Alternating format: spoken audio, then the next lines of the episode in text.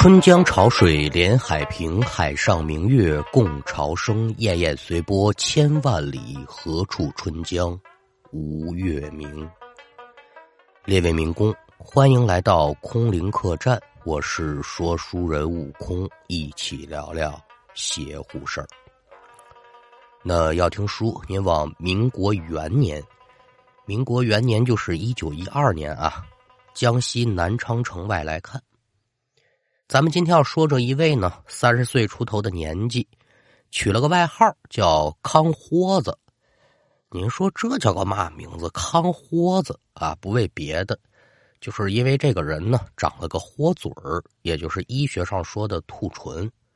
身边人好喜拿他玩笑，就起了这么个外号。说这个人干嘛的呢？德胜门外支了个摊子，专卖米粉儿。在座的要是有南昌的书座呢，对这个小吃应该是不陌生的。小买卖做的也不大啊，勉强混个温饱呗。说话这会儿呢，正是个下景天按现在钟点来讲，晚上七点钟刚过。康豁子刚把食客送走，正在拿着抹布啊擦桌子，耳听得噔噔噔脚步声音响亮，抬眼仔细观瞧，哎呦，儿子来了。他这儿子叫顺子，每天只要一到这点这孩子准来帮着爹收拾收拾啊，然后爷俩一块回家吃饭。这一天呢，可也就算是结束了。一见儿子来了，康豁子把这抹布呢往桌子上一丢，扭身回灶台了，就准备熄火。也就在爷俩各自忙活的时候，有打一旁的胡同啊走出这么一男的，看年纪儿挺大了，得五十多岁了。你说五十多岁还叫大年纪吗？放在现在不算，民国时期那就算是大的了。穿着长相都挺一般，左手拎着这么一条长凳，右手呢扶着肩膀，肩膀上呢有这么一挑子，挑子的前头呢有这么一箩筐，后面缀着一小火炉。哦，剃头匠。剃头匠来到了摊前，把挑子一放，掌柜的，哎哎，先别忙收摊啊，给我来碗粉儿。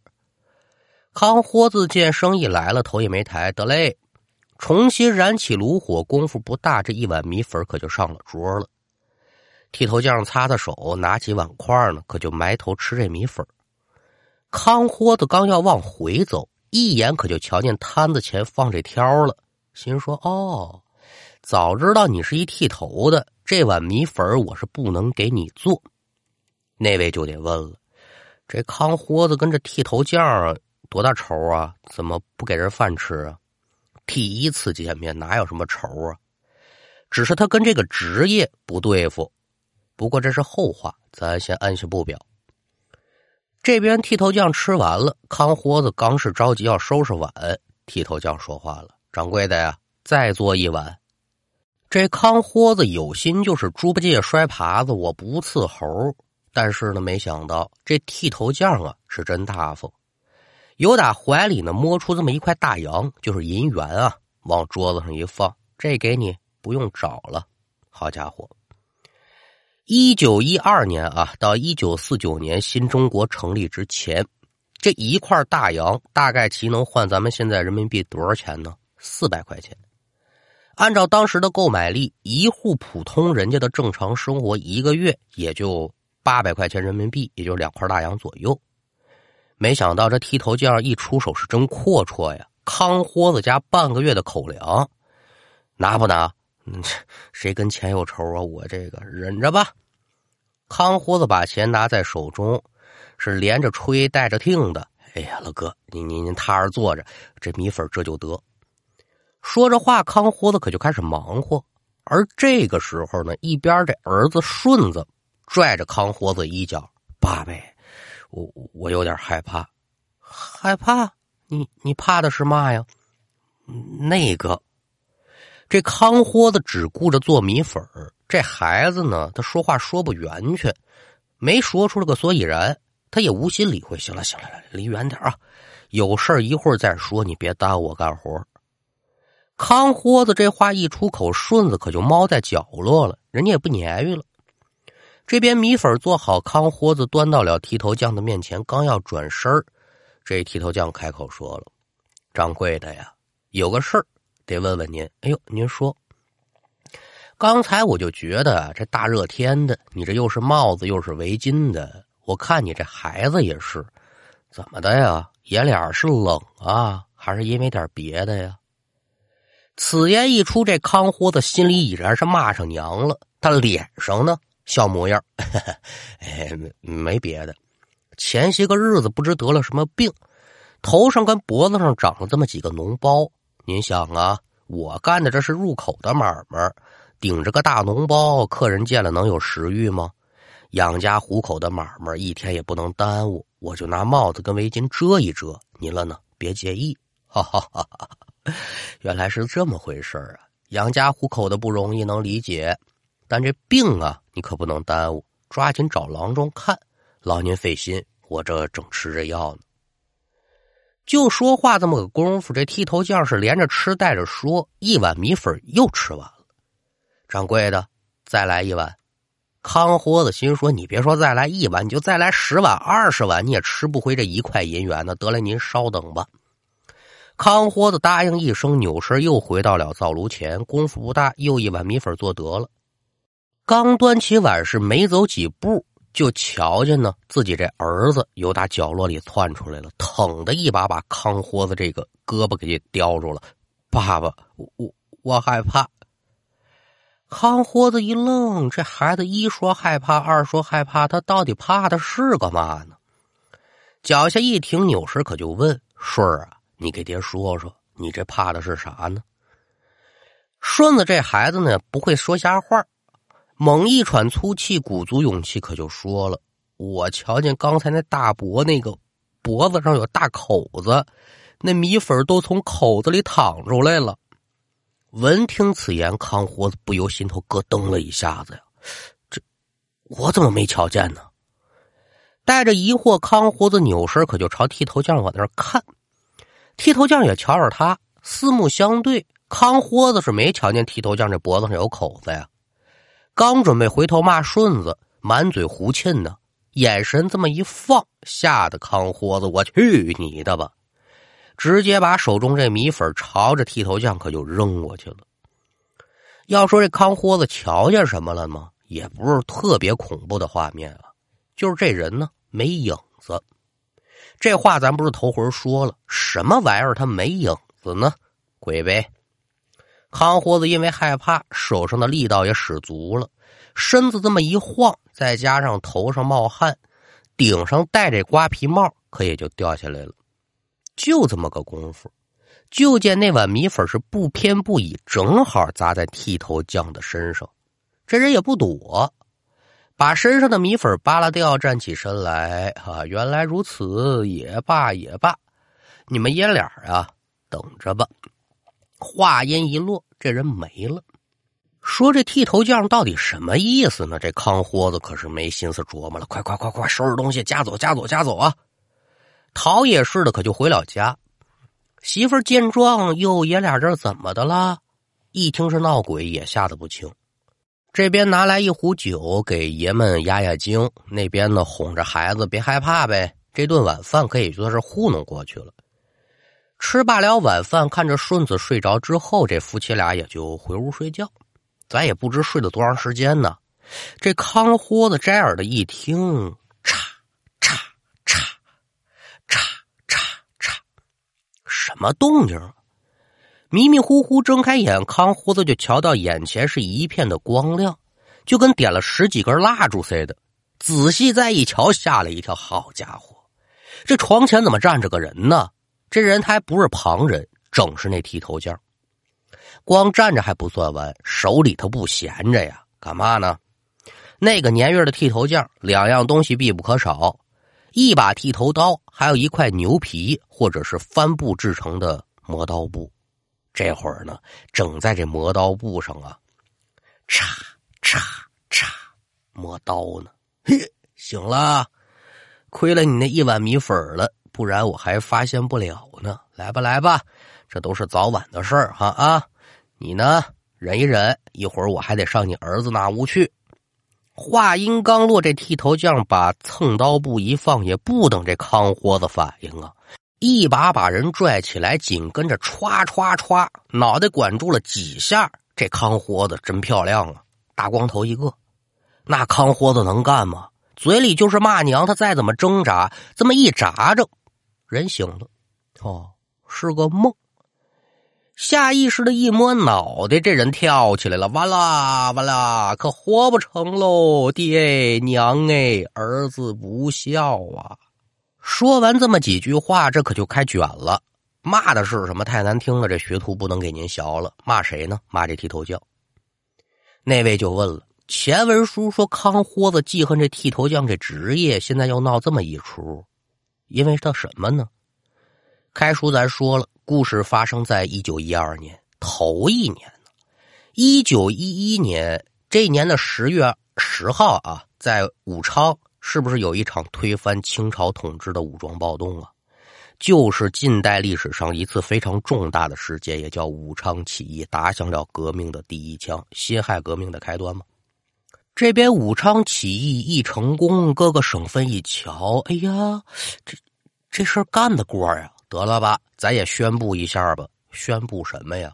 我们要脱离清政府统治，我们要独立了。一直到了一九一二年的二月十二号，清朝的末代皇帝溥仪发布了退位诏书，这活呀我不干了。打这儿说，统治中国几千年的君主专政制度算是被推翻了，建立了共和政体。那为了扭正人们的封建思想，新政府可就实施了除旧布新的措施。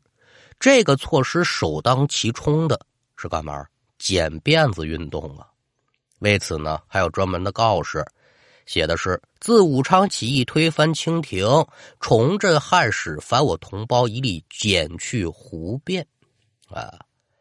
可老百姓也讲究一句话呀：身体发肤受之父母。说我这马子门月亮盖我不能随便剪。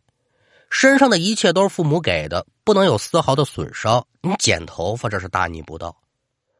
刚开始这运动啊。没有人愿意剪辫子，有些地方还好，不剪的是劝着剪，但有些地方就没那么好说话了。革命军是领着一帮剃头匠，只是说看见这头发不合格的，直接强行执行，剪了去。康豁子爷俩为嘛大热天又戴帽子又戴围巾的？就是为了把这辫子给遮住，防止让人家看见，咔嚓一下子给绞喽。您琢磨琢磨，就是他拿这头发当命。让剃头匠歘歘歘就给剃了，他能不骂大街吗？这边还没骂完呢，隔壁那顺子哇的一声也哭了。夫妻俩过去一瞧，那这下好了，爷俩是一对秃瓢。康豁子心里头这个气呀，头你剃了，你好歹把头发给我留下，连个毛都没剩。这心理感受是什么呢？生气又窝火。他明知道这剃头匠是个鬼。到了这会儿，这康豁子可也就不怕他了。白天咔嚓一刀把家里养这大公鸡就给宰了，装了满满一壶的鸡血，又弄了点柳树枝子。以前也听说过，这鬼最怕这玩意儿。白天康豁子是根本就没出摊一直等到天擦黑这才出门，不为做买卖，就为了专门等这剃头匠。你要再冒头，我好好的出出气。就这么说吧。一直等了三天，这剃头匠可也没出现。媳妇儿也劝，可能就是个过路的野鬼，头发没了，咱再留呗。康豁子是个犟脾气，不行，我非把他等来不成。话说，一直到了第五天晚上，康豁子等来这么一个人，不是剃头匠啊，是个老道。也是说想讨碗米粉吃。一瞧这康豁子，鼻子不是鼻子，脸不是脸的，俩眼瞪得跟牛蛋似的。可就问怎么回事康胡子一瞧是一道爷，救星来了。道爷是这么个事儿，是如此这般这般如此。您能不能把这人给我弄来？我包您一年的粉吃。老道一听，这有何难呢？来来来，这道爷呢一通的做法，还真把这剃头匠的王红给招来了。那仇人见仇人是必定眼发浑呐。要想报仇恨啊，怎么样？拔剑斩仇人呐！王八羔子，我杀了你！康豁子做事可就要动手，老道连忙阻拦：“哎，且慢，问问什么情况。一问之下呢，这剃头匠把实情说出来了。原来呀，这人是下面镇上的，镇里为了完成任务呢，就花钱召集镇上的剃头匠给大家剪辫子。前文书咱也说了，碰见那个不愿意剪的呢，有的地方就进行强制措施。剃头匠也是见钱眼开吧，召集四五个人，我甭管你愿不愿意，上去就是嘁里咔嚓一顿剪，最后把人可就惹急了。抢过这个剃头刀，回手一刀就把剃头匠的脖子给抹了。人虽然死了，但死前还琢磨着剪辫子这事儿呢。他有执念，死后挑着个挑呢，到处走，还想着给人剪辫子，多敬业呀！那天晚上，剃头匠呢就是想吃碗米粉，但是脖子上有个口子，他吃不进去啊，一碗接着一碗的要。顺子年纪小，天眼未合，可就瞧见了。赶等到了后来，康豁子发现异常，泼了他一身米粉。这剃头匠本想是发作，没想到康豁子这帽子掉了，太好了，他有辫子。到了深夜呢，把康豁子爷俩这辫子都给绞了。剃头匠把前因后果演讲一遍，听得老道也是当场直拨了脑袋。哎呀，这有句话叫“心急吃不了热豆腐”。原本山珍海味吃的好好的，这领不丁的给你换成了窝头咸菜，你也吃不惯是不是？做人做事呢，咱得讲究个循序渐进。为了钱，你不能啥都不顾。就像你手里这刀，你磨得太快，它也伤你自己呀。老道呢，长篇大论嘛，康豁子听不进去，拿出酒葫芦，可就朝这个剃头匠身上泼鸡血。老道又说：“哎呀，你这一壶鸡血下去，他可能连胎都投不了了。得了得了，看我吧，得饶人处且饶人。这个年月，即便说不给你剪辫子，你这辫子还能留多长时间呢？你不有柳树枝吗？抽几下得了啊！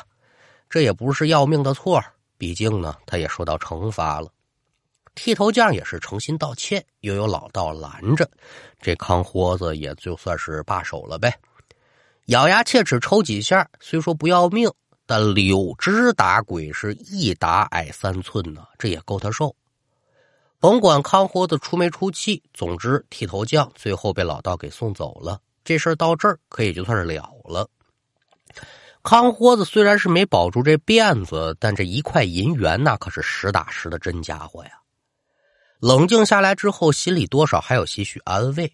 之后呢，随着这剪辫子运动不断的发展，全国各地的人呢都把这辫子给剪了。康豁子心里这结儿，慢慢的也就打开了。这个推新收旧的事情吧，我觉得也不是说让咱忘了过去啊，而是为了让你更好的摆脱过去，接受新鲜的事物，这样社会呢才能更好的发展。比如说啊，那一条长辫子，您说他是该剪还是不该剪呢？好了，那书说至此，咱们今天这一段故事也就告一段落。